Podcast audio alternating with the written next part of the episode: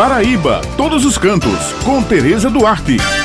Bom dia, minhas amigas Beth Menezes, Josi Simão, meu amigo Maurício e um bom dia especial para os ouvintes que estão com a gente aqui no Jornal Estadual. O município de Borborema estreia este ano na Rota Cultural Caminhos do Frio, que tem como tema Celebrando a Literatura de Cordel. O período de visitação na programação do município começa na próxima segunda-feira, dia 7, e vai até o domingo, dia 13, com uma programação repleta de música, variedades gastronômicas, sarau poético, oficinas, feiras e exposições. A programação em Borborema contará também com o estande de livros e revistas publicada pela editora A União. Bem, pessoal, a Rota Cultural Caminhos do Frio inclui os municípios de Areia, Pilões, Matinhas, Solânia,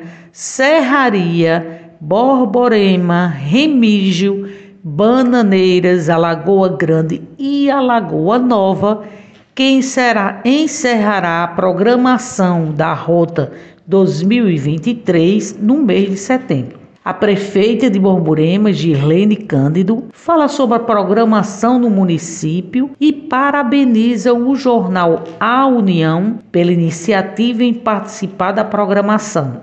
O nosso desafio é maior do que todos, porque é a primeira vez que estaremos lançando no Caminho do Frio na cidade de Borborema e com isso a responsabilidade só aumenta, porque a cada cidade que visitamos, que compartilhamos dessa experiência, nos motiva assim também fazer as coisas com muito capricho, evidenciando as potencialidades do nosso município, as potencialidades artísticas, culturais, gastronômicas e que também o nosso povo possa vivenciar, sentir esse desejo que há muito tempo estava reprimido de fazer parte dessa rota tão charmosa. O presidente do Fórum do Brejo Paraibano, Jaime Souza, fez uma projeção de quantas pessoas devem passar pela rota cultural em julho e vai até setembro. Nós esperamos mais de 200 mil pessoas rodando em todo o Brejo Paraibano até setembro, né?